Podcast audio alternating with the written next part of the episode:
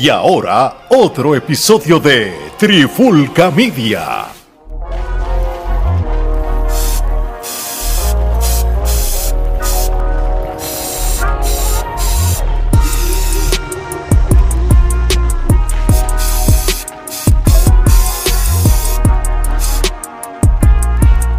Saludos y bienvenidos a otro episodio de la pandemia urbana ha comenzado el podcast número uno y diferente del género urbano, donde nosotros no decimos lo que los demás quieren escuchar normalmente, lo mismo que dice el otro, lo repite el otro de otra manera. Nosotros tenemos acá nuestros puntos de vista, no nos casamos con nadie, como siempre tenemos la filosofía en todos los contenidos de la Trifulca, y siempre, siempre vamos a hacer las cosas imparcialmente. Gerardo, ¿cómo estamos?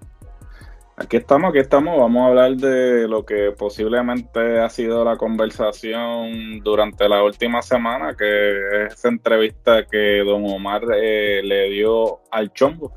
Eso es así. Este, ya habíamos hablado de la entrevista pasada que le dio a Don Francisco y ahora vamos a hablar de la entrevista que, le dio al Chombo. Y, y verdad, cabe destacar que, que Don Omar prefirió hablar con personas como Don Francisco y el Chambo antes de hablar con los podcasteros o las personas famosas de estos tiempos haciendo entrevistas, como lo son Chente, Molusco, Mikey Bastage, de República Dominicana, Santiago Matías. Pues Don Omar prefirió irse este, de una manera un poco más safe, este, distinta y quizás no entrar al juego del monopolio que entran todos y hacerle una entrevista este, con otro tipo de personas. Antes, antes de, entrar de lleno, ¿verdad? En, el análisis que vamos a hacer, Gerardo, ¿qué tú crees de ese detalle de, de por qué él quizás escogió, voy a hablar con don Francisco estas cosas personales de mi vida, de mi niñez, y estas otras las voy a hablar con, con el chombo, y no escogió los medios que los demás suelen escoger de los demás podcasteros y plataformas de YouTube?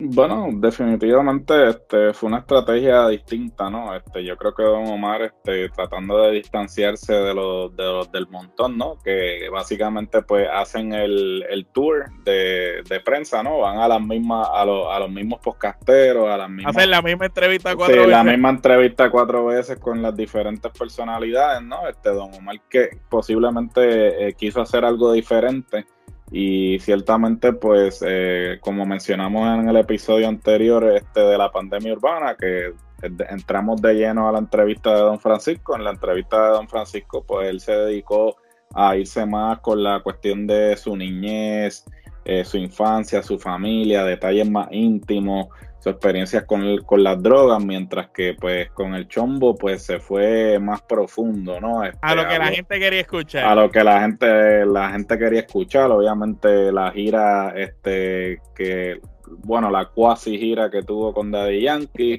Este, la mini gira, la mini gira. La mini gira, sí. Este, eh, obviamente, pues los, los problemas que tuvo en el pasado con Héctor El Fader, que Ahora obviamente hablaremos más en detalle sobre eso. Este, también los problemas que este, tuvo o que continúa teniendo con Rafi Pina.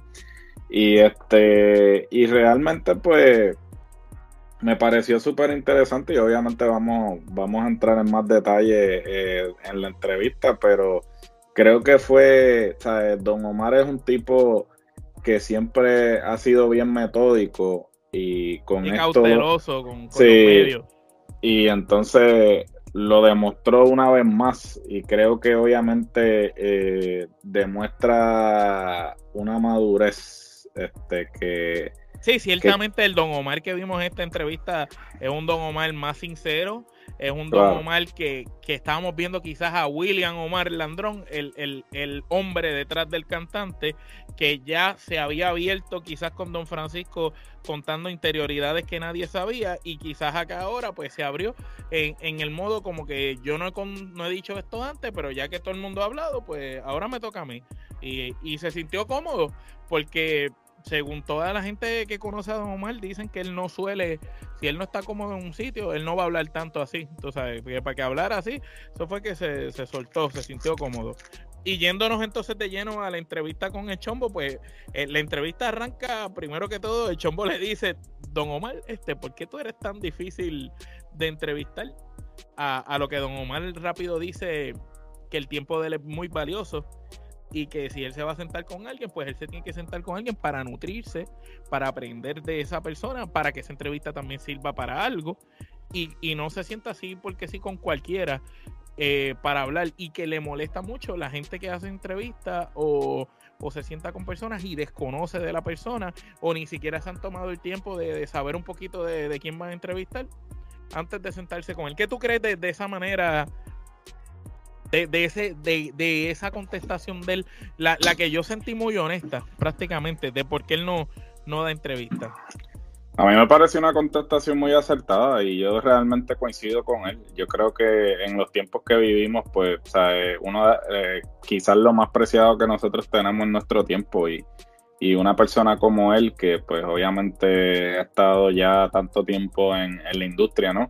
Eh, yo creo que él ya está a otro nivel, ¿no? Y, y ciertamente, pues, él entiende que él solamente va a invertir su tiempo en cosas que realmente pues abonen a su crecimiento personal, como bien dijo y como entró en detalles durante toda la entrevista de todo lo que hizo durante el tiempo que estuvo fuera que me pareció... un experto en agricultura. Sí, pues, experto en agricultura, este, tiene productos de limpieza de carro. Bueno, el, hombre, el hombre diversificó y este a la misma vez... Este, no necesita realmente, eh, él para la gente que, que, dice, ah, que está apagado, que por qué no está tirando música tan constante, mira, es que e, es evidente que, que él no necesita...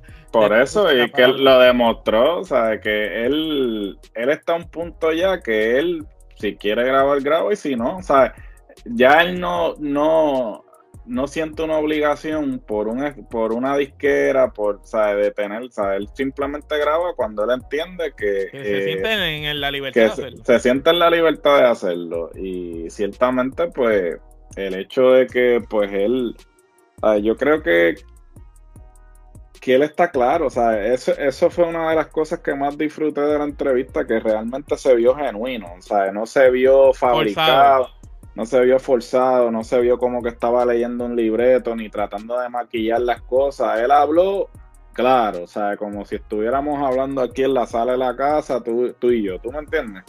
Y, y el chombo, pues, este, yo creo que era la persona indicada porque como tú bien dijiste en el comienzo, él no está dentro del... Del círculo, él no es parte del círculo de la, de, la de la política esta que se juega en Puerto Rico, de que, ah, pues, este, me voy con este porque este me da la entrevista y le tiro tierra al otro porque no me dio la exclusiva a mí y esto. El chombo no tiene nada que perder ni ganar.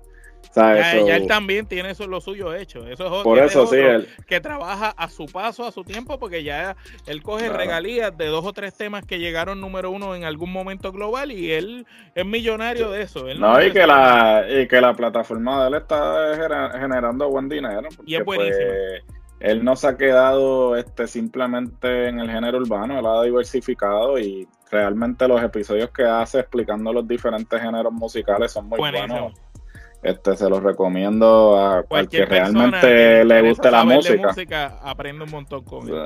Este, y sí, y, y, realmente yo coincido con él en esa aseveración, ¿no? De que pues yo no voy a invertir mi tiempo con gente que realmente no... No me sume.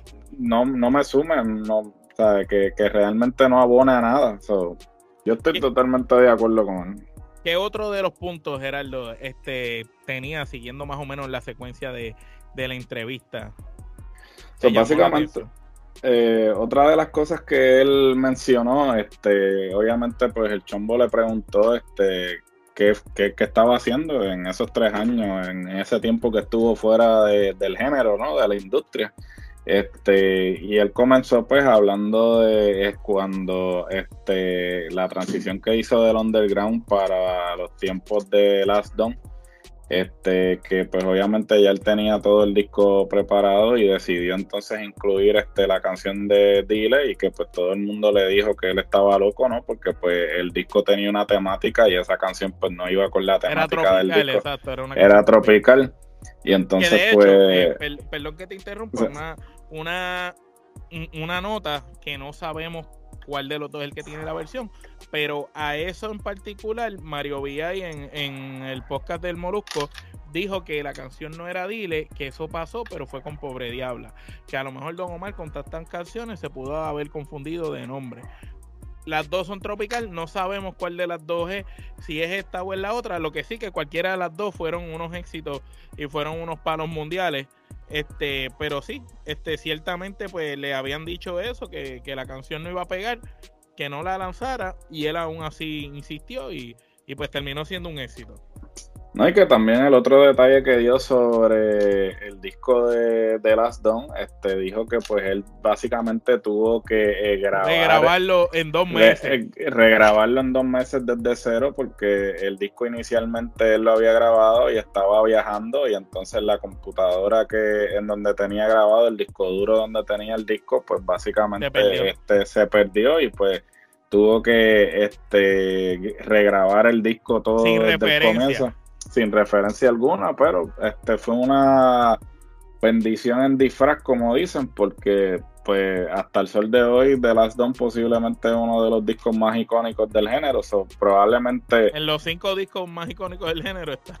está, so, este, probablemente esa presión de tener que regrabarlo todo desde cero, pues hizo un mejor producto que quizá a lo mejor el que hubiese salido eh, originalmente, ¿no? Exactamente. Y recordemos, ¿verdad? Para la gente que está oyendo esto y son más jóvenes que nosotros que quizás dicen, ¿cómo que se le perdió? Pues mira, lo que pasa es que antes las canciones cuando se grababan, este, no necesariamente hacían varias copias. A lo mejor lo grabaron, lo tenían todo en unos archivos en esa computadora en particular. Y él, de hecho, él menciona que él iba a donde hacían los discos físicos en ese viaje para entregar ese material y pues se le perdió la computadora en el aeropuerto y, nunca llevó el material, por eso tuvo que volverlo a hacer y con prisa, porque estaban, eh, me imagino que cortos del tiempo del lanzamiento, porque eso es otra. Antes los lanzamientos eh, los anunciaban en televisión, en promociones, los discos iban físicos a las tiendas, todo eso era una logística de cuando los discos iban a salir para la promoción y lo más seguro por eso es la presión que él sintió para tener que grabar eso tan rápido. Y, y pues de, de igual manera fue un éxito total prácticamente. Sí, no, definitivo. Y, realmente, pues, eso da pie a, a, cómo continúa la conversación, ¿no? Este, es súper interesante, ¿no? Porque, pues, a lo mejor todo el mundo está viendo eh, el segmento solamente que habla de lo de Yankee, pero realmente les recomiendo que vean la entrevista completa porque ese, ese comienzo, antes de que entre a hablar de lo de Yankee, es súper interesante Ahí eh, mismo, él, él, menciona también que, que, en ese tiempo del disco de Las Don, él tuvo que haber grabado sobre más de 100 canciones que están por ahí perdidas, porque ya la tecnología cambió, porque los discos duros este, se dañaron, porque nunca volvió a ese estudio. Sí, porque grabaron en tecnología que ya está obsoleta también. Él dijo que grabó por ahí en cuanto a estudio ahí y nunca iba después a buscar las canciones y muchas de esas se perdieron, que deben de haber sobre 100 canciones de Don Omar por ahí. Que sí, que, lo han que, lo, que lo han llamado básicamente y le han dicho, mira, escúchate esto y era básicamente él a los 23 años cantando que grabó en un estudio y nunca fue a buscar este el material, ¿no? Nunca se publicó, nunca este lo mercadearon, ¿no? Y, es interesante, ¿no? Ver cómo la industria ha cambiado, ¿no? Y, hasta cierto punto él sigue por ahí hablando de esos cambios eh, en la industria, ¿no? Y verdad, menciona que, no se sintió muy, muy cómodo, que digamos, con esos cambios y que en un momento llegó a pensar que, que o la industria era la que estaba mal o el que estaba mal era, era él. Este, por, por cómo la industria empezó a hacer esa transición de, de lo, ¿verdad? De lo físico, de los discos físicos en CD a, a, a lo que es la música digital y la manera de monetizar y todo esto. También habló de, ¿verdad? Del contrato que firmó por 18 años, por el cual estuvo firmado por más de 18 años, eh, del cual él dice que no llegó a ganarse ni 10 mil dólares. Entonces, eh, él menciona que él tenía, él, ganaba un dólar de cada disco físico vendido, un dólar de cada uno, pero de ese mismo dólar que él ganaba, o sea, de sus ingresos, él tenía que pagar los videos, la ropa, las promociones, las campañas para las plataformas, su equipo de trabajo. Entonces, cuando tú analizas, pues era una clava, pero ¿qué pasa? Él menciona que él filmó con inmadurez prácticamente jovencito y que él no sabía, desconocía. Él no le echa la culpa a nadie, él dice que pues, pues, pues, que fue su culpa, pero que estuvo 18 años con un contrato del cual él dice, si venimos a hablar de números, no, no me gané ni 10 mil dólares, lo cual es increíble, por más de 18 años. Y él dice, hagan matemáticas, si yo no, este, ¿cómo tengo todo lo que tengo hoy día si solamente esto fue lo que gané? Y ahí es donde él menciona que él vivía de sus shows en vivo prácticamente.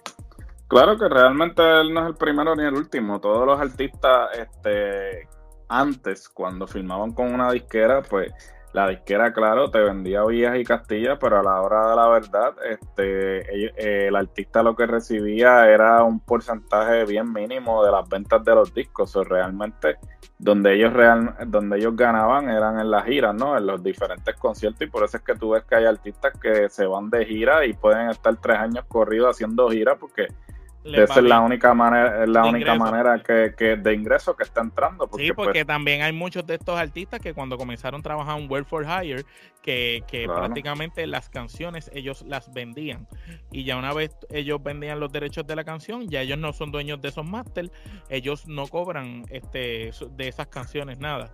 Y, y son otras personas que cobran este de, de, de esos catálogos de esas canciones, de muchas de ellas. Mira, háblanos, un poco de, lo que dice de Taylor Swift, del caso y cómo él lo compara con lo que estaba sucediendo en su carrera y la preocupación que él tenía que varias veces se, se reúne con la disquera durante esos años, más o menos 2010, 2011, por ahí.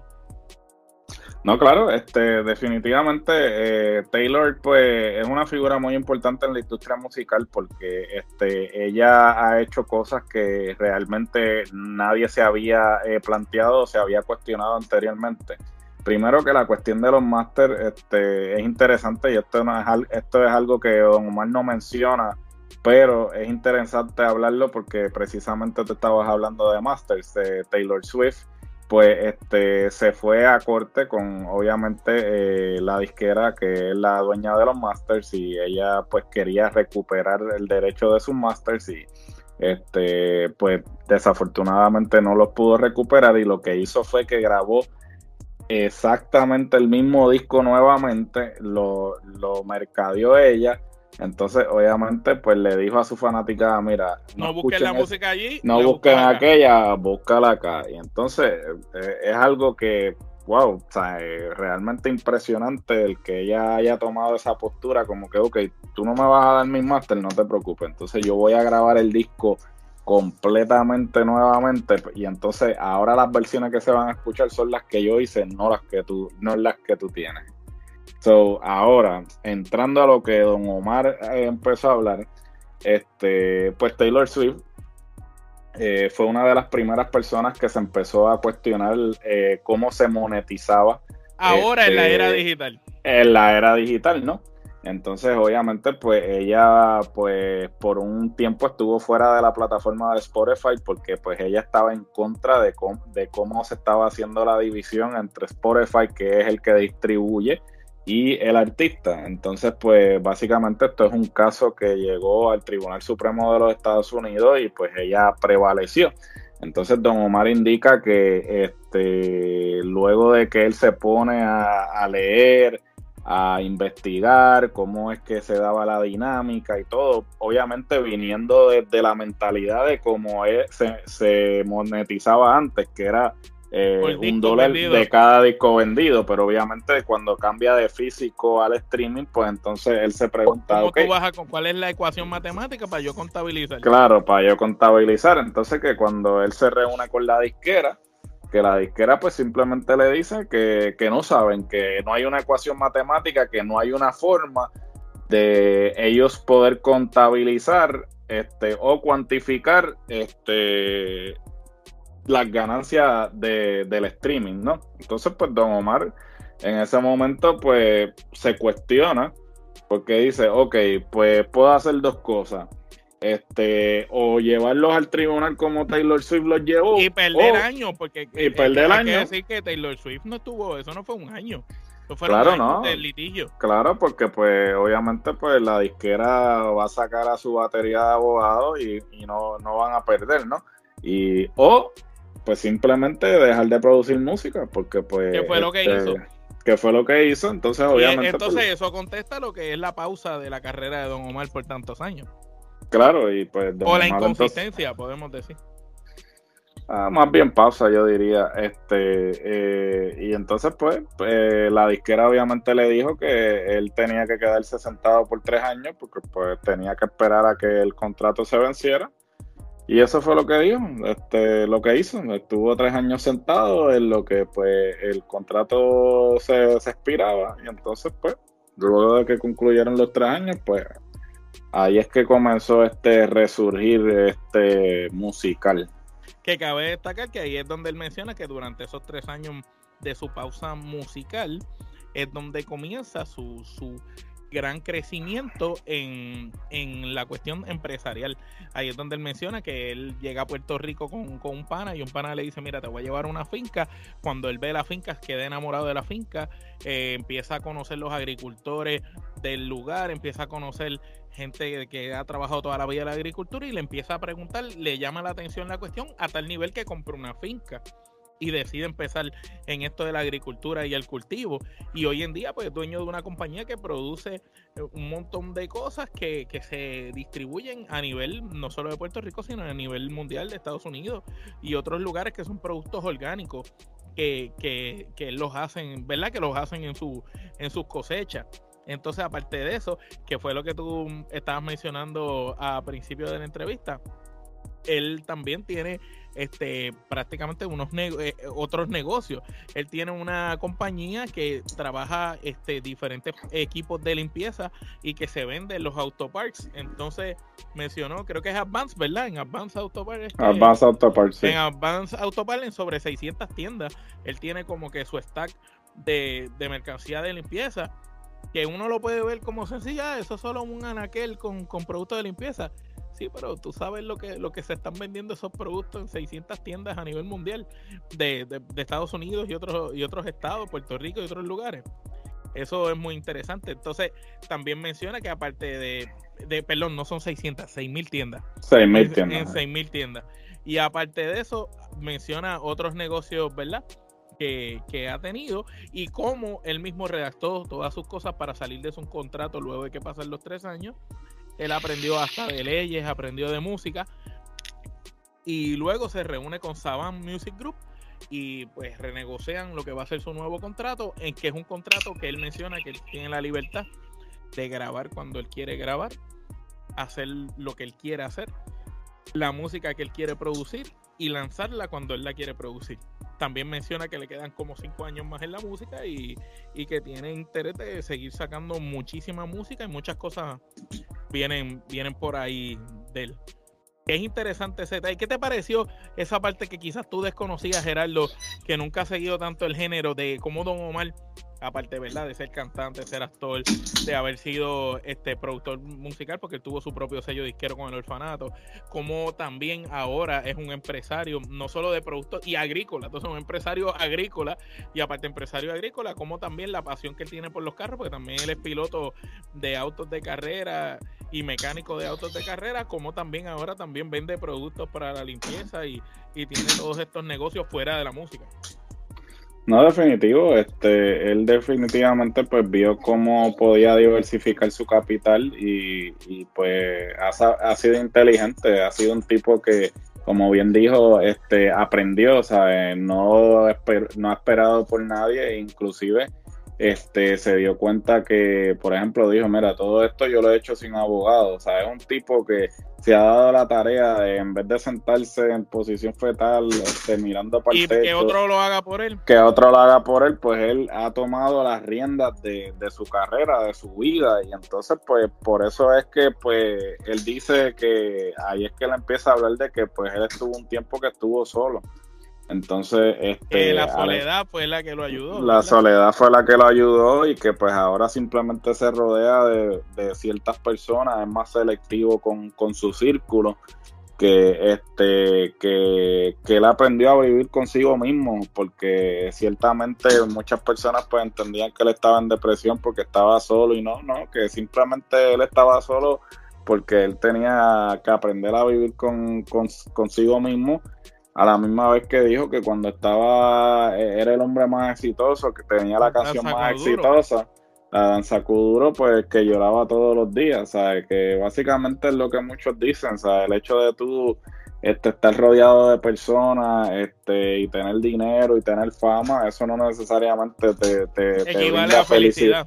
A felicidad. Y entonces, pues, ciertamente, pues, eh, tú te das cuenta, tú te das cuenta cómo ese tiempo que él ha estado fuera de la industria le ha ayudado, porque se nota un tipo este, más calmado, más sereno, este, más seguro, eh, aunque realmente él nunca eh, ha dado indicios de que tenga falta de autoestima, pero este, ciertamente... él, acepta que estuvo en depresiones y cosas. Claro, claro, y que no, y, que no es para menos, ¿no? Porque pues a veces, como, como dije anteriormente, o sea, a veces tú puedes estar rodeado de gente en la cima, con dinero y eso, y, y, puedes ser la persona más infeliz. So, este eh, es interesante, es interesante. Obviamente también él continúa con la cuestión de de, lo, de la gente, de las apariencias, de, de suave, lo, me dio risa que, que la parte que dice suave con los embustes, suave con los embustes, porque, eh, porque sí, este, lamentablemente vivimos sí, pero en explica, por qué lo dice, porque él dice suave con los embustes, cuando él, luego de esa pausa de su carrera por los tres años, cuando él vuelve, que viene con este nuevo lanzamiento y, y, se, y va a donde un sitio a grabar unas cosas y le dicen, mira, tú sabes que hoy en día ya cualquiera de estos muchachos nuevos hace tantos millones al mes. Y, él, dice, y él dice como que, coño, pues yo soy un pendejo porque... porque yo lo que estoy haciendo un millón y estos están haciendo... Por eso no, sí, entonces este también entra en el asunto de de la compra de los, views. De la compra de los views, ¿no? Es de que la gente pues manipula este, las redes sociales y, las tendencias. Y, una cosa también que, que, me, que me gustó mucho, que, eso lo, voy a acuñar, lo voy a, lo voy a decir de ahora en adelante, que dice, yo no quiero hacer tendencia porque las tendencias se, se van en 24 y 48 eh, horas, yo quiero ser vigente. Yo creo que aquí en la trifulca vamos a acuñar ese. Eh, no vamos a hacer tendencia, vamos a ser vigente. Eso está bueno, es más, está bueno por una camisa y todo. Este, eh, eso, se trabaja. Eh, y ciertamente muchas personas pues viven de eso, de las apariencias, de estar comprando este views, este, de estar este, eh, inflando los números y toda esta cuestión. Y entonces, pues, volvemos a lo mismo. Pues, está bien, te compraste un par de views, sonaste quizás una semana, como mucho, porque una semana ahora es mucho. O sea, que tú te mantengas en conversación. Este, el es, mucho, o sea, una semana ya eso es impresionante, porque sabemos que la vigencia de las cosas son que 24 48 horas. Así mismo es, son pocas horas y en pocas horas ya cambia básicamente todo. Entonces también mencionó su descontento o su molestia prácticamente con estos podcasteros, estos youtubers, estas personas que suelen hablar de él sin ni siquiera conocerlo como habíamos dicho anteriormente, pero él menciona que, que a él prácticamente él se ha reservado tanto, ya sea porque no sale tanto como antes o por las diferentes situaciones, pero que él, el 75% de la industria, no lo conoce. Entonces él dice, hay un montón de gente que a mí no me conoce. Entonces, como esta gente se pone a hablar de mí, por eso es que prácticamente él siente ese repudio también hacia, hacia todos esos medios. Y, yo pienso también que los medios lo han atacado mucho porque escogió quizás al chombo a Don Francisco y no escogió a, a otros medios de acá de Puerto Rico. Pero cuando tú lo analizas desde el lado de él, tú le vas a dar la entrevista a la gente que siempre está hablando mal de ti. No solamente eso, sino que eh, volvemos a lo que hablamos inicialmente, eh, él está buscando personas que no estén envueltas en, estos círculos, eh, que no estén, porque por ejemplo, Don Francisco no necesita este eh, views, porque Don Francisco, Don Francisco es una marca y él no tiene imagínate si es una marca que está empezando su canal de YouTube y que la entrevista que le hizo a Don Omar se estaba transmitiendo por CNN Español, una cadena mundial. Por eso, ¿sabes? Y básicamente. es importante que youtuber tiene un contrato con CNN para que lo que él hace salga allá.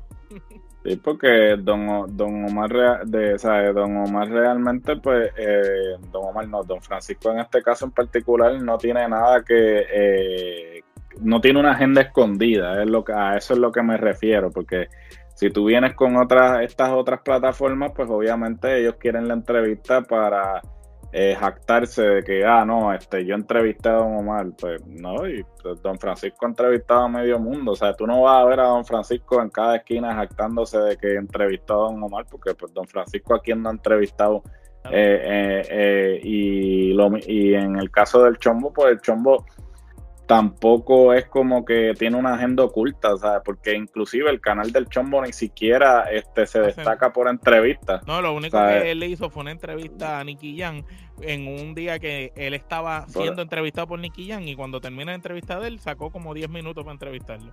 por eso, sí. Que, que, el Chombo realmente no, no, su canal no tiene, no es de entrevista, es básicamente eh, lo que da es información sobre géneros Ahora, musicales. Si, se dedica a hacerla, les cambia el juego a los que las hacen. Ah, no, claro, definitivo, y más aún ahora con eso, con esta de Don Omar, porque pues el Chombo, pues el tipo tiene presencia, este tiene voz de locutor, so, este es un tipo que escucha lo que va a salir de mi boca. Sí, este si el tipo le da la gana, pues podría eh, continuar con esto, pero yo entiendo que él realmente eh, no tiene ninguna intención de hacerlo, pero si lo fuera a hacer, entiendo que sería muy exitoso. Mira, un eh, comentario que a mí me gustó mucho, que Don Omar dijo, ahí cuando dijo que él tenía la libertad ahora con, con Saban Music Group de poder hacer el tipo de música que quería, cuando quería y sacarlo cuando quiere sin restricciones.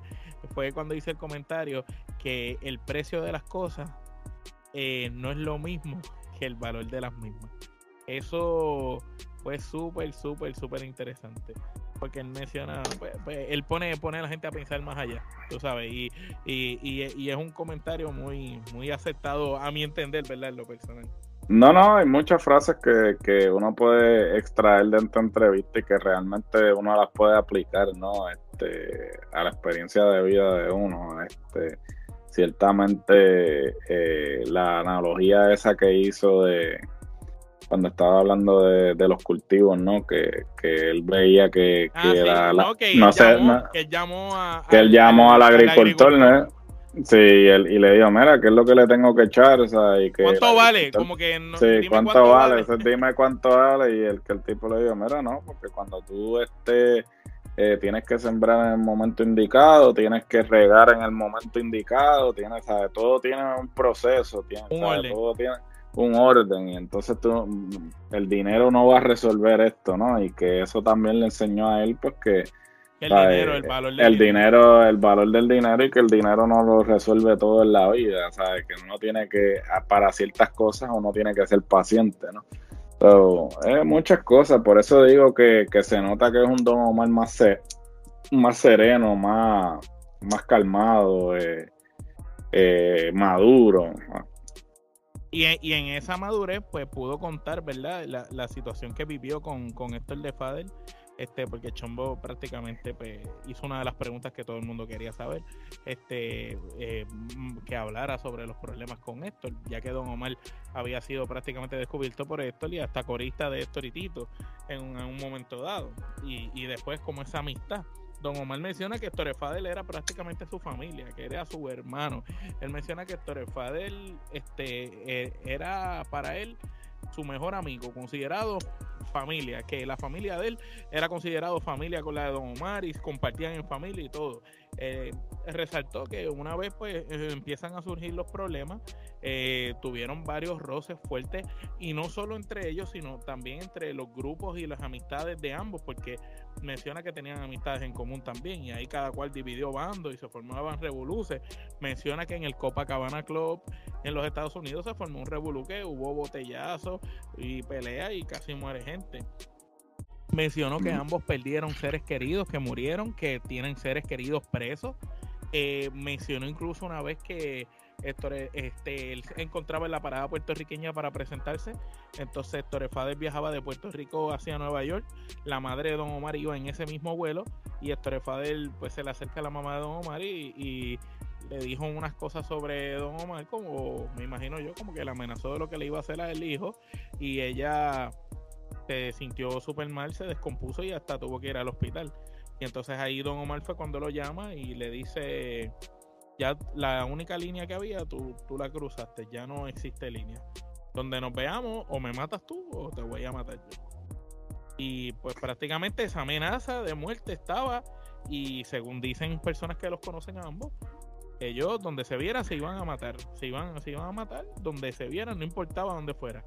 Pasan los años y pasan los años.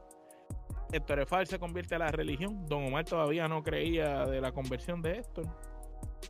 Pero un día llegan al aeropuerto de Puerto Rico. La atmósfera, Don Omar dice que estaba rara ese día. Todo el mundo estaba como quieto, no, no oía bullicio. Y cuando él va caminando se da cuenta que es que Héctor Efadel está al otro lado. Y cuando Héctor lo ve, él dice que por su mente, pues quizás él tenía tanto rencor, tanto odio, tanto dolor y quizás hubiera intentado actuar de una manera que no debía. Pero ahí solo sintió abrazar a Héctor y decirle te amo. Se abrazaron, se hablaron y ahí arreglaron sus diferencias. Y es interesante porque Don Omar dice que el trabajo que Dios hizo con Héctor Fader para cambiarlo, indirectamente trabajó con él para que él pudiera perdonarlo y poder también trabajar con él y madurar en toda esa situación. Así que es, interesante ese dilema de ellos dos, de cómo prácticamente estos dos tipos eran casi familia, como hermanos, después eran enemigos que casi se, matan entre ellos y la manera en que arreglan. ¿Qué te pareció ese relato? Porque se, se fue, fue un momento como tenso, eso que él menciona del aeropuerto. Eh, genuino, yo creo que este de la manera en que lo estaba narrando, me parece que este fue, fue genuino. Eh, porque como él dijo, era su hermano, ¿no? Y, eran familia y de repente pues obviamente todo lo que sucedió pues eh, causó que, que, se distanciaran. Obviamente sabemos que fue lo que sucedió en la vida de, de Héctor el Fader, ¿no? Creo que es un secreto a voces. Obviamente muchas personas pues eh, al principio dudaban de su conversión porque pues sabían que había recurrido a la religión por como medio de escape. Como medio de escape porque pues lo iban a, a matar literal. Este, y pues al parecer pues no, este fue este una conversión no, este genuina, ¿no? Que hasta el sol de hoy pues continúa, ¿no? Porque pues eh, ahora más que nunca pues Héctor Delgado, ¿no? Eh, como este lo conocemos ahora, ¿no? Con su nombre de pila, ¿no? Como Héctor el Father, pues este actualmente pues está súper activo en lo que es este la religión, la, religión y ayudando a personas y ya también obviamente ha, dado su testimonio en diferentes programas, ¿no? Y súper interesante, ¿no? Que pues don Omar este haya dicho eso que dijo de que pues la conversión de, de Héctor pues lo ayudó a él también, ¿no?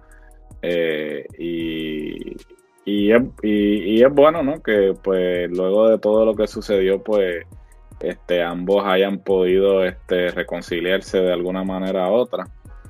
Y, y creo que, vuelvo y repito, este, se, escuchó genuino, este, fue algo sincero, no, no se vio algo como que maquillado, ni, ni ensayado, ¿no? O sea, como la, otra gente. la manera como él lo, lo, relata. Eh, sí, es bien espontáneo.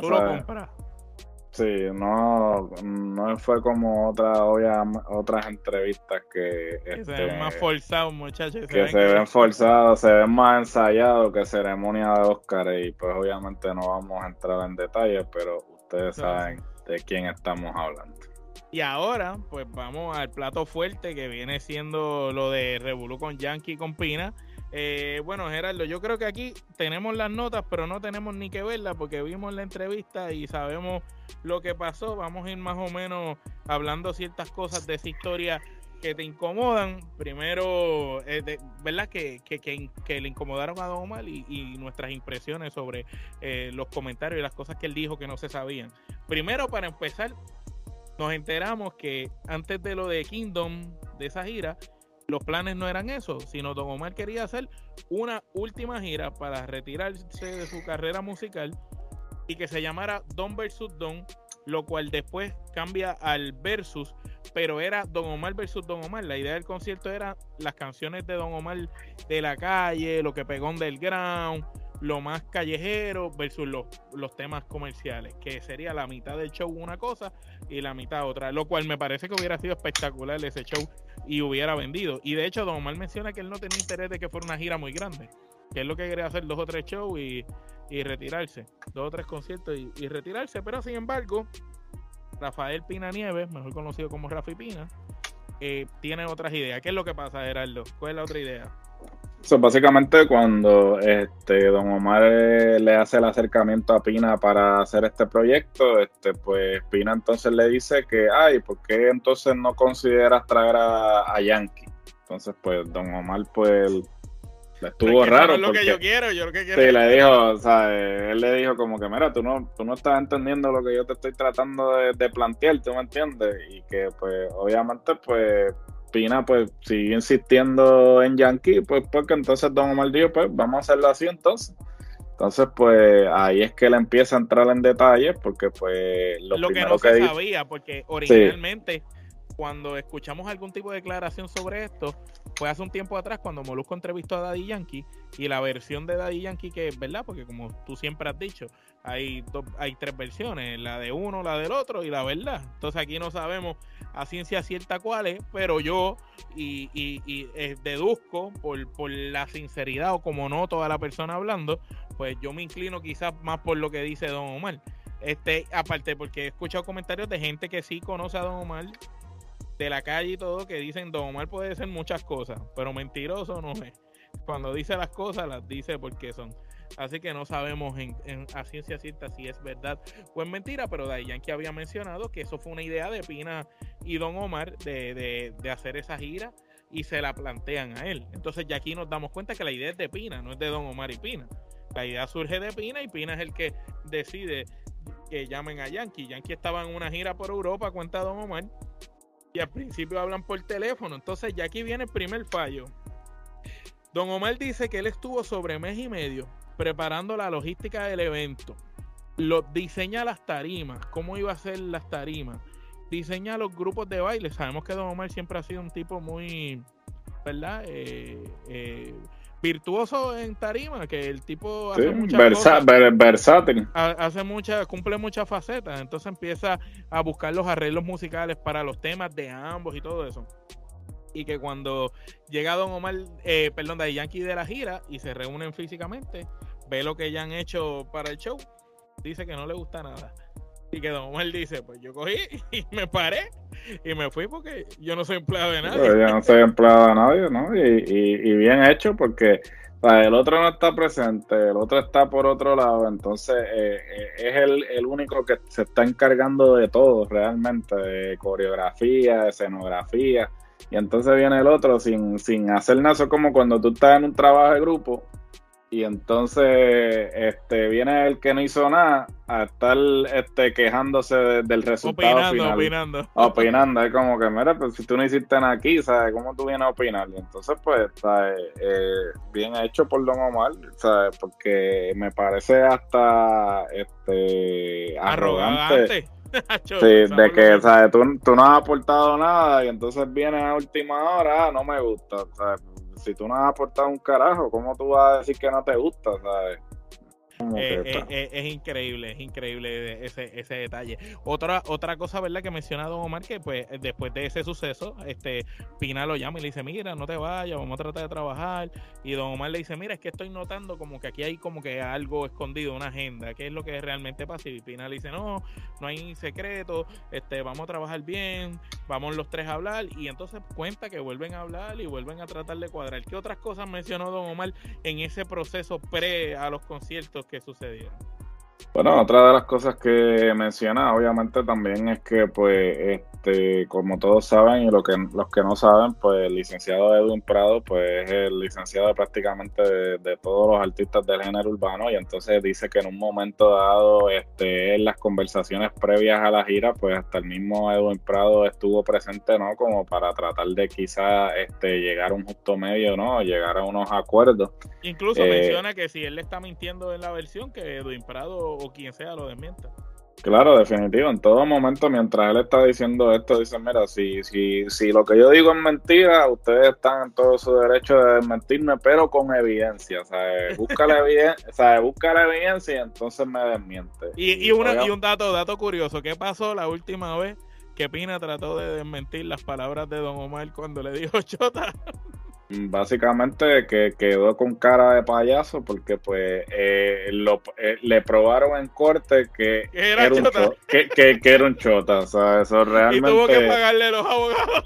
y, ay, para, para todo el público latinoamericano que nos escucha, un chota en, en Puerto Rico un soplón, una persona pues que Sí, un sapo, una persona pues que eh, este va a las autoridades a estar delatando, testificando a, favor, testificando por limpiarse, por, limpiarse. básicamente, este Pina, eres un chota. Este, y, y probado con papeles. Y volviendo entonces a, a, la historia, pues después de eso, eh, prácticamente hay una canción que Don Omar había hecho para su disco entonces él menciona que cuando va de camino para donde estaban, ¿verdad? Trabajando el proceso creativo antes del concierto, escucha la canción en promoción y él dice, yo, pero cuando llega allí pregunta, mira, pero ¿por qué ustedes están usando esa canción? Si esa canción es mía, nadie me pidió permiso. Y ya ellos habían cogido un tema de él y le habían metido un verso por allá de Daddy Yankee que, que cuentan que hasta contra, que Don Omar dice que hasta pagaron para que escribieran unos versos donde Daddy Yankee lo ofende prácticamente tirándole y Don Omar dice, se molesta por el hecho de que la idea de este concierto era proteger la marca de Yankee y la marca de Don Omar. Era de que ambos compitieran en tarima, ambos tuvieran esta guerra en el concierto de talento sanamente, pero que ninguno se viera lastimado, porque los dos son súper talentosos, los dos tienen canciones que la gente le va a encantar, y la idea de esto no era ni que ganara uno ni el otro, sino que ganara el público con lo que iba a deleitarse, y ellos prácticamente protegieran sus marcas. Sin embargo, ya aquí la cosa se ve diferente. No, definitivo, porque este, pues obviamente, pues ahí es que Don Omar empieza a hablar de las diferentes cosas, ¿no? Este, primero, esa, el, el publicar esa canción este, antes de que comenzara la gira y utilizarla para promocionar la gira. Este, lo otro también que él menciona es que pues luego de la primera presentación en Puerto Rico, pues este, el día después de esa presentación, pues sale en la primera plana este, diciendo que básicamente Yankee, no, no a, a Don Omar y entonces pues Don Omar le estuvo raro porque como mencionó anteriormente, el propósito de la gira era proteger ambas marcas, no afectar a nadie y entonces ahí es que él entra en detalle que dice, ok, ustedes saben que las primeras planas se compran y hay dos personas en la... un secreto a voces, a voces en la industria, pero eso no, nadie había tenido, ¿verdad? Los cojones o el valor de, aceptarlo así públicamente y él lo, él lo dijo. Y entonces que si hay dos personas en una ecuación y, y él no fue el que la compró, pues, evidentemente fue la otra Evidentemente por proceso de eliminación fue la otra parte quien compró y que pues él fue con el periódico y se lo puso a Pine y le dijo como que mira, ¿sabes qué pasó aquí? Y que obviamente pues ellos lo negaron a, a diestra y siniestra. Y que no iba a volver a suceder. y que no iba a volver a suceder. Y este... Y que él dice, pues es que no va a volver a suceder porque yo no voy a estar más aquí. Sí, yo no voy a estar más aquí, sí. Y, y y obviamente eso da pie entonces a, a, la declaración este que realmente yo creo que más que por antes, perdón, antes de llegar ahí, él, prácticamente dice ahí que, que se compran las primeras planas, lo hace público, él dice, si ustedes no lo sabían, las primeras planas de los periódicos se compran. Eh, eso es algo que hemos venido haciendo desde hace muchos años. Él se incluyó y lo mencionó también él deja claro que el segundo show después de ese, aunque él no lo quería hacer, él decide hacerlo porque está en Puerto Rico y él sabe, ¿verdad? Como es la gente de Puerto Rico y él no quería quedar mal en su propia tierra. Y como quiera, aunque las primeras planas decían eso, él como quiera fue a, hacer su show. Yo por lo menos tuve la oportunidad de asistir a ese primer show, a esa primera función. Las demás no sé. Pero en esa primera función yo vi un gran concierto de ambos artistas. Yo vi ganando según el rundown de canciones, a Don Omar. Hay gente que conozco que fue otros días y dice que, que rundown Yankee lo cambió, que no era el mismo rundown de la primera noche. Por alguna razón cambió el rundown. Si no era el rundown de la primera noche. Pero la primera bueno, porque probablemente percibieron que Don Omar lució mejor y entonces ahí entonces lo, lo interesante es que si yo por lo menos yo vi a Don Omar ganando y se vio ganando por pela. Entonces los periódicos al otro día dicen que Yankee lo noquea. Sin embargo, es contradictorio un poquito. Porque, bueno, pues, pues ahí volvemos a lo mismo de si que hubiera ganado Yankee, Yankee hubiera ganado por poco. O hubiera sido un concierto reñido. O después de tremenda batalla. Pero no, el titular es lo noquea, como que lo aplastó. Cuando realmente yo por lo menos estuve ahí, doy fe que eso no fue así.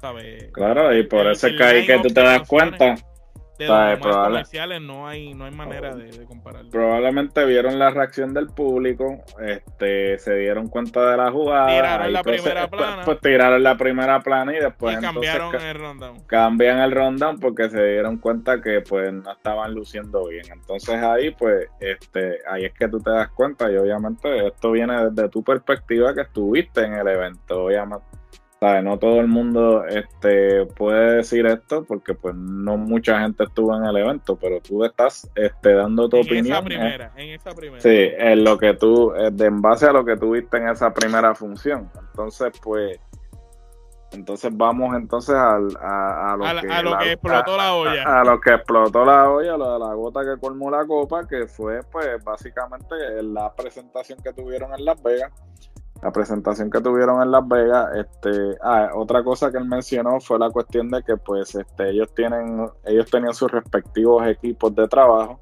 y en un momento de 50 cada uno y en un momento dado pues se planteó pues 25 de uno 25 del otro y se, y se unían y así pues en términos de un logística un solo equipo trabajaba. un solo equipo trabajaba pero que Yankee no quiso y porque pues, obviamente lo dejaron entonces 50 y 50 que era más caro todavía porque era que era más caro porque transportar a toda esa gente hoteles, hoteles, de todo ¿sabes?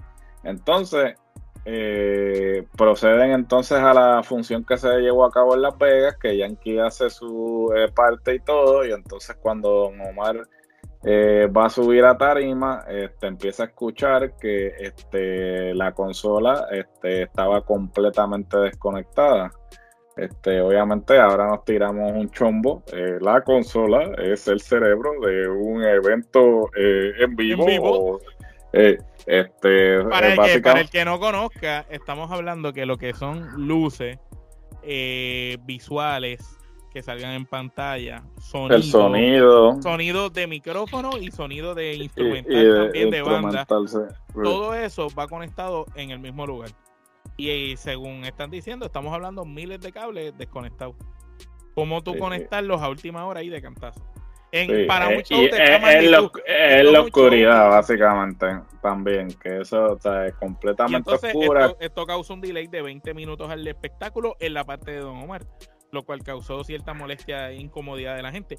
Yo recuerdo que para cuando eso salió, no, no es que le presté mucha atención, pero sí recuerdo haber visto un, un revolú que decía Don Omar se, se, retira de la gira con The Yankee tras, tras suceso en Las Vegas, una cosa así, era el titular. Y, y era, pero nunca se entró en detalle de lo que había pasado. Ahora que lo dicen, si eso fue verdad, eh, es una puerca, de verdad. No, una porca y sabemos que este el señor Rafi Pina pues tiene fama de, hacer este tipo de cosas. Este, y, de, y, de, y, de, y, de, tener enemigos, porque esto claro, el... pues no podemos hablar de, de Yankee porque pues no vamos a estar aquí este porque que sepamos, eh, ¿no? Este, públicamente nunca se ha dicho que Yankee se haya eh, tirado una de estas puercadas, ¿no? Pero, Pero ha, hecho otras cosas con que eso sí se sabe de conocimiento bueno, como el Revolú con Eddie D y, la letra de la autoría de la gasolina, eh, con Tommy Viera, que fue corista de él, con el mismo Falo, que hasta lo votó de una emisora de radio, que anteriormente cuando eran jóvenes este, fue a la casa a amenazarlo con un montón de títeres cuando él estaba con la mamá y la esposa. Eso que tú sabes, Daddy Yankee no, no siempre ha sido una blanca paloma y, y eso, no quita, eso no quita que... Pero en, competencia de, de, cosas, eh, Rafi Pina se lo lleva por una milla. Rafi Pina tiene todos los artistas que han pasado por su compañía, lo odian y ninguno se lleva con él. Y ninguno se lleva con él, básicamente. De, más está decir que, pues, obviamente. Desde, Chesina, que fue el primero, empezando como el historial, 90. El historial de Pina no, este, no es, muy prometedor, que es cuestionable. Entonces, pues, básicamente, este, esto causa un retraso de 20 minutos en el show que eh, entonces Don Omar procede a irse del lugar y este, irse a su hotel y entonces escribir un correo electrónico, un email en el que les decía, mira, este, yo me voy.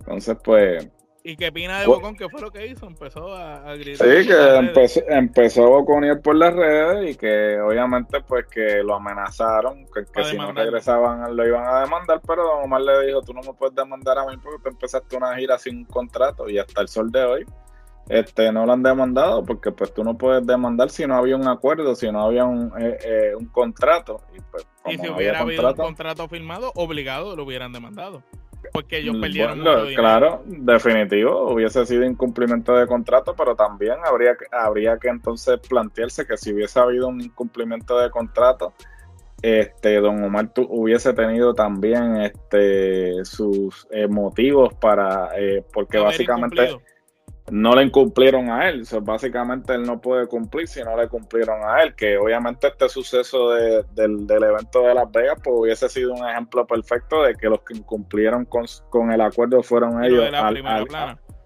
y lo de la primera plana también, porque obviamente se había planteado desde el principio que no se iba a dañar ninguna de las marcas. y eso le hizo un daño irreparable a la marca de Don Omar.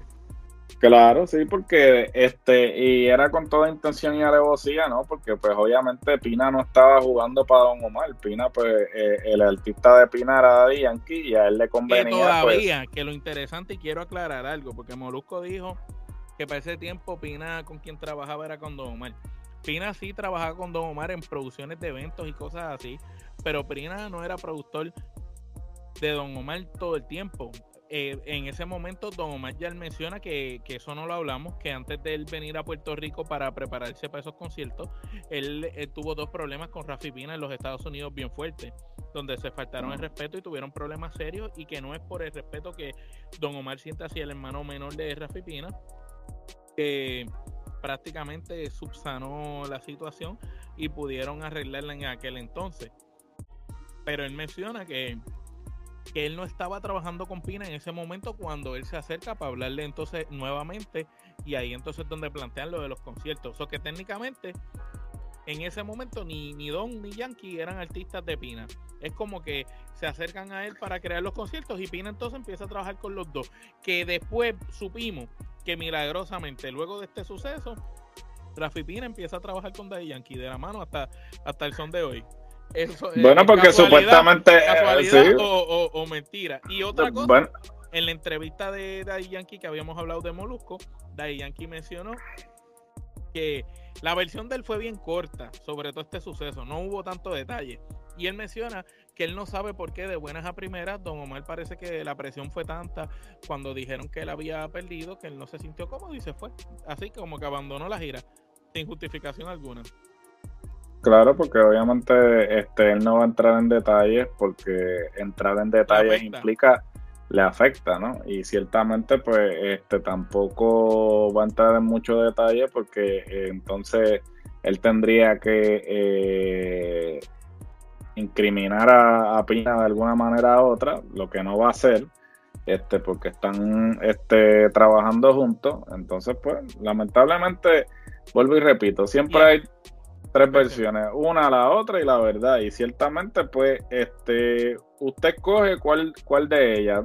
La verdad nunca la vamos a saber porque no estuvimos allí. el único que sabe la verdad es el que estuvo allí presente. Y ciertamente...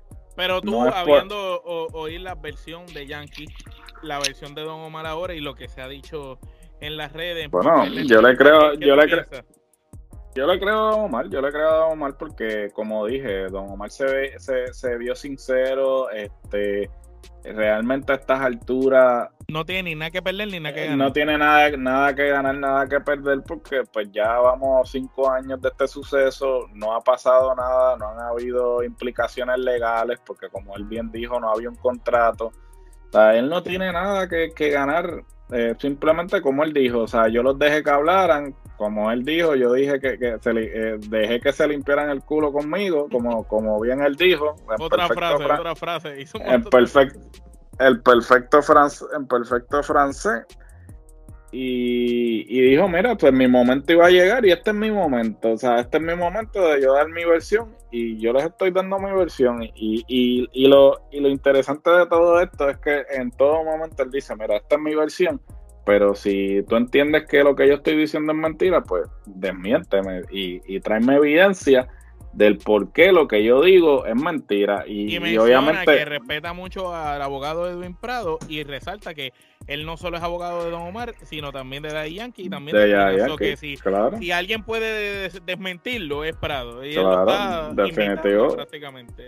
Sí, no, y, y ciertamente, pues eh, obviamente eh, el Molusco se ha encargado de hacerle una campaña eh, en contra de Omar porque claro, porque está mordido porque no le dieron la entrevista, está mordido porque indirectamente hablaron de él, aunque nunca lo me... Y que Don Omar tiene bloqueado a Molusco de todos lados. Aparte de eso, que lo tiene bloqueado de todos lados, sabemos que Molusco lo une una amistad con Rafi Pina. Claro, porque pues obviamente... Yankee tampoco da entrevistas y la única que dio se la dio a Molusco. Por eso, pues, porque Molusco jugó para él, o sea, eh, eh, le maquillaron. Este, y él lo dijo abierto, yo soy Team Yankee. Sí, no, claro, porque eh, no va a ser Team Yankee. O sea, si le están dando si le están dando entrevistas y siempre, o Molusco se ha convertido en, un, lactabola. O sea, vamos a ser sinceros. O sea, él juega, él juega para quien le dé las entrevistas, ¿sabes? Y él, pues, obviamente está viviendo claramente de, la plataforma de él, porque aunque tiene el contrato con la radio, ahora está como que de lleno en, sus redes y, eso, y pues obviamente él va a hacer todo lo posible por atraer atención a, ese contenido, pero realmente queda también como un payaso, como un fantoche, porque ahora se ha dedicado a despotricar contra Omar cuando Omar realmente no lo mencionó o sea, él simplemente dijo, mira, o sea, yo no, como dijo, yo voy a dar, a invertir mi tiempo en personas que abonen a mí, no personas que, que, básicamente no hacen nada para mí.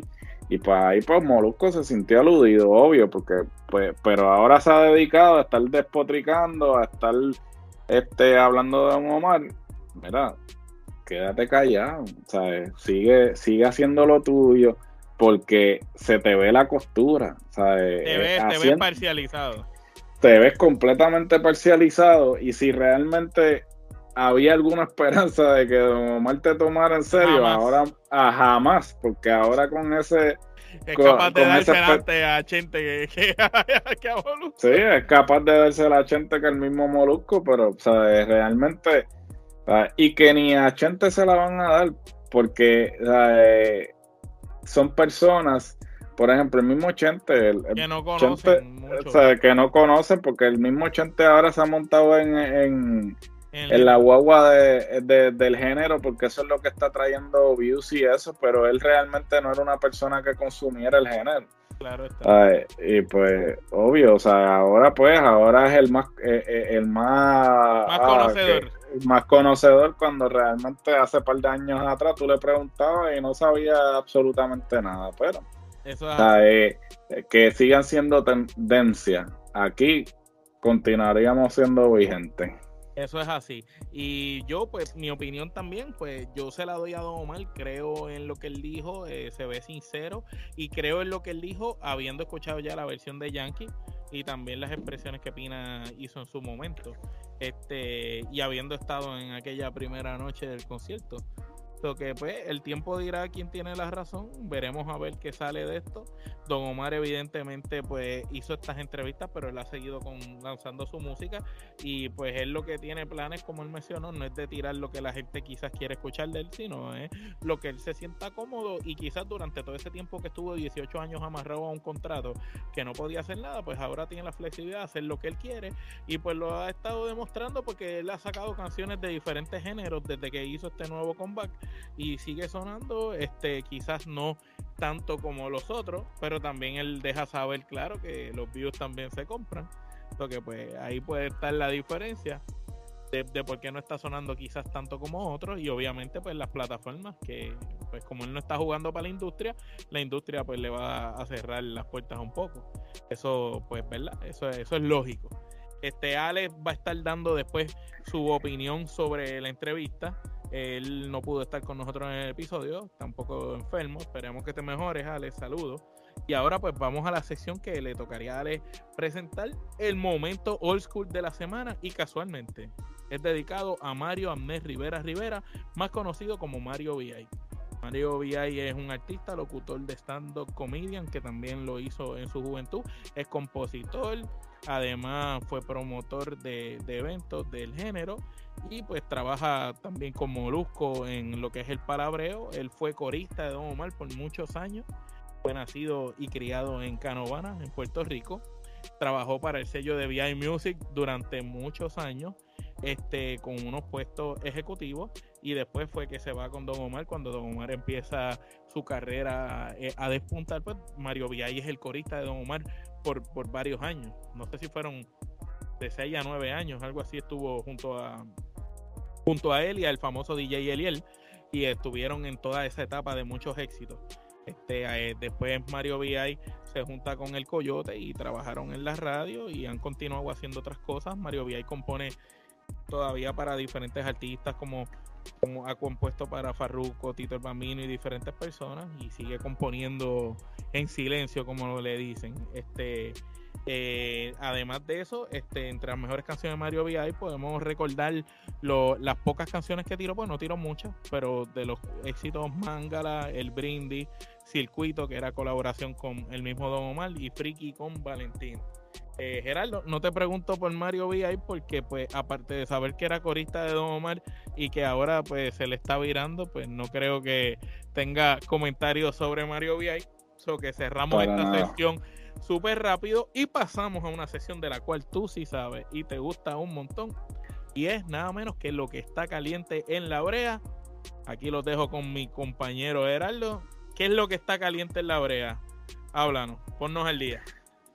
Bueno, pues básicamente comenzamos con el cantante Jay Wheeler, que realizó una serie de conciertos en el Choliseo, el Coliseo de Puerto Rico, donde demostró su versatilidad, humildad y gran talento. Además, le pidió matrimonio a su novia eh, durante uno de los conciertos. Eh, le deseamos mucho éxito a Jay Wheeler, quien ha aprendido a llevar su carrera eh, intachable, libre de escándalo Anuel, inservible, aprende, aprende de este muchachito que mira, está teniendo una carrera muy exitosa y no tiene que calladito, calladito, eh, calladito, no tiene que estar en escándalo y estas cosas.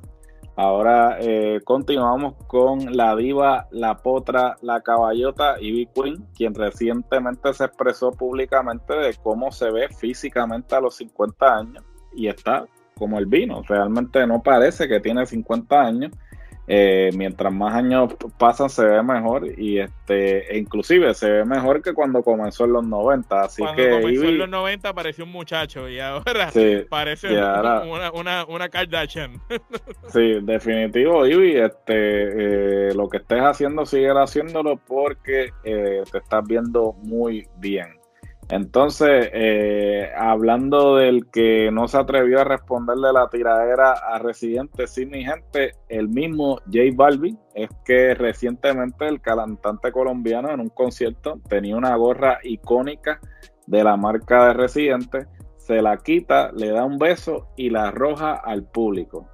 Este se está buscando otra barrida. Que, después que no llora. Después, después se queja y, después cae en depresión. ¿Qué te puedo decir? Eh, continuamos. El rapero Tempo saca su nuevo EP titulado Tempo es Tempo 2. El mismo cuenta con siete temas, tres de ellos nuevos y los otros cuatro son sencillos que el artista había estado tirando desde hace varios meses. Así que pues... Sigue trabajando el veterano, pues más de 20 y pico de años en la música y luego de haber estado 11 años y 6 meses preso y no chotear, porque ese sí que no choteó. el, el, hombre sigue haciendo música, que eso es digno de admirar que, que un artista de, de tantos años eh, en la industria y luego de tantos años preso, por lo menos siga tratando de ganarse el pan de cada día y recientemente creo que estuvo por México en una gira que, llenó unos estadios 25 mil personas por allá. Así que pues, mientras la gente dice aquí que está apagado, en México 25 mil personas fueron a verlo.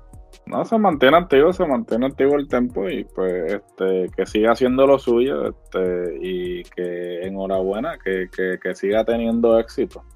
Este, ahora vamos este, con otro que recientemente debutó eh, álbum también. Este, el intérprete de Caramelo, este, Osuna, sacó su nuevo álbum musical eh, titulado Osu Tochi.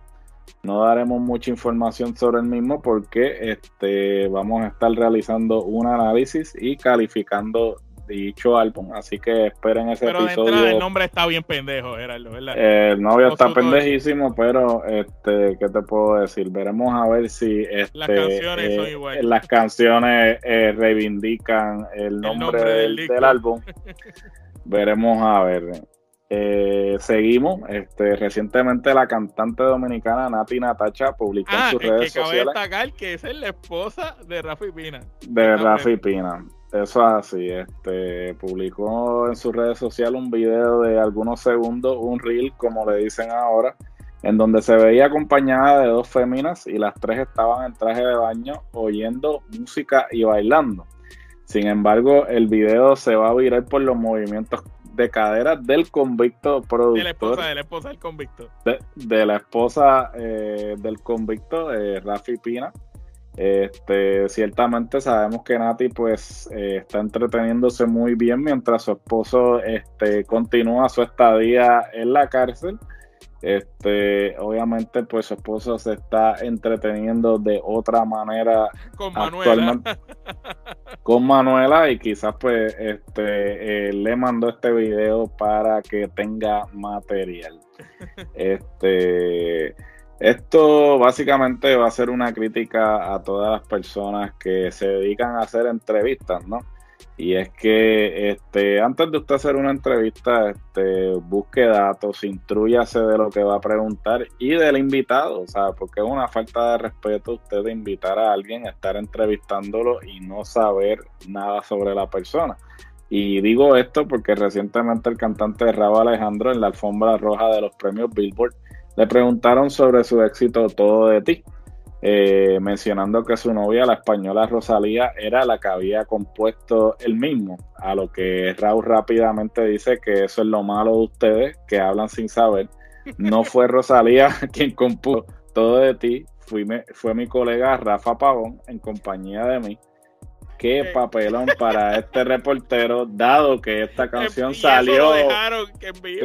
sí, dado que esta canción salió antes de que el hombre estuviera con Rosalía, así que inclusive más estúpido que haya dicho este comentario, pero como bien dice, eh, Raúl, ahí coincidió con Raúl, este, hablan sin saber y entonces hacen ese tipo de papelones, pero qué bueno que no editaron el que de hecho se decía que Raúl estaba supuestamente borracho en esos premios porque andaba sin filtro. Cada cosa que pasaba disparaba. Pero, bueno, pero es que eh, así, así, es que se lo tiene que se las tiene que cantar porque es que es una falta de respeto. No te va a poner a tú dar datos sin haber investigado eso primero, ¿sabes? Entonces atribuyéndole composiciones a gente que no, que no es, pues, y, y, menospreciando al, verdadero compositor que siempre ha sido de conocimiento público, que fue Rafa Pavón. Definitivo, pero ¿qué te puedo decir? Y claro, obviamente no quiero culminar, eh, no quiero despedirme sin antes deleitarlos con un hermoso verso de poesía urbana. Y este vale por dos, porque la semana pasada este, tuvimos unos eh, problemas este, de producción. De producción, pero vamos, la vamos con la dupleta hoy. Entonces, el verso dice así: Rastrillo, corillo, los, las martillo. Fractura el tobillo, sencillo, la cestillo cargo de metal con ganas de darle bien agresivo. Yo no las esquivo, las maquillo con todo el pocillo. Para, profundo, profundo. Palabras de un tal Miguel de Jesús Cruz, mejor conocido como la película viviente Gelo Star y parece que Gelo Star estaba bien arrebatado. Cogió el diccionario y empezó a buscar todo lo que terminaba en estribillo. En estribillo, y, por ahí, siguió. Por ahí mismo estaba, bajo los efectos. Por ahí siguió y dijo, contra, qué buen tema, todo termina en illo. En illo. Bueno, mi gente, y con ese tremendo verso de poesía urbana y esas noticias calientes de lo que está caliente en la brea, terminamos este episodio de la pandemia urbana. Este, espero que les haya gustado nuestro análisis imparcial y justo sobre la entrevista del chombo a Don Omar. Este, y más adelante van a ver la opinión de Alex cuando hagamos el próximo episodio de la pandemia urbana hablando del disco de Osuna, que vayamos tema a tema analizándolo, pues ahí antes de entrar en detalle, pues Alex hará sus impresiones sobre la entrevista, ya que no pudo estar en este episodio. Recuerden suscribirse a nuestro canal de YouTube, denle esa campanita, actívenla para que reciban las notificaciones. Además, si no quieres vernos y nos quieres escuchar, búscanos en tu plataforma de audio o podcast favorita, la que tú quieras. Estamos en todas, como dice siempre Gerardo. Si no estamos en una de ellas, tú simplemente nos escribes, nos avisas y nosotros descargamos la plataforma de tu preferencia, solo para ti. Para que tú sepas que puedes escuchar la Trifulca eh, y cualquiera de sus contenidos en la plataforma tuya favorita. Aparte de eso, no olviden meterse a la tienda de nosotros, que está en la biografía de nosotros y en los links de todos los contenidos, para que vean la nueva mercancía que estamos tirando de Trifulca Media. Tenemos nuevos diseños, tenemos mercancía de todos los conceptos que actualmente estamos trabajando o todos los podcasts que tenemos, mercancía jocosa, hay hasta trajes de baño ahora, no sabía ni eso, aparecieron trajes de baño de la cruda verdad, con, con cosas obscenas, así que métanse y vean de todo un poco. Tenemos mucho, mucho contenido, no solo en los podcasts que estamos tirando cinco a la semana, sino también en las redes sociales para que estén al tanto de todas las noticias. Manténgase pendiente en Facebook, Instagram, Twitter y TikTok, porque usted nunca sabe. Ahora mismo, en este mes de octubre, estamos, eh, Gerardo está recomendando día tras día una película de horror o de Halloween Así que si usted es fanático de cine de horror y le gusta esas películas de terror o, le gustó en algún momento, pues vea las recomendaciones que Gerardo está tirando porque Gerardo escogió las mejores 30 películas en la historia de horror. Él escogió 30 y 31, perdón, y esas 31, el día tras día, durante este mes, está diciendo, mira, hoy es esta, esta es la que te recomiendo, mañana recomienda otra y así. Así que tienes variedad para ver diferentes películas y eventualmente vendrán muchos episodios más de, de diferentes cosas más. Así que antes de irnos, pues le damos gracias por habernos escuchado de parte de Gerardo Rodríguez y Omar Vázquez. Esto es, hasta la próxima.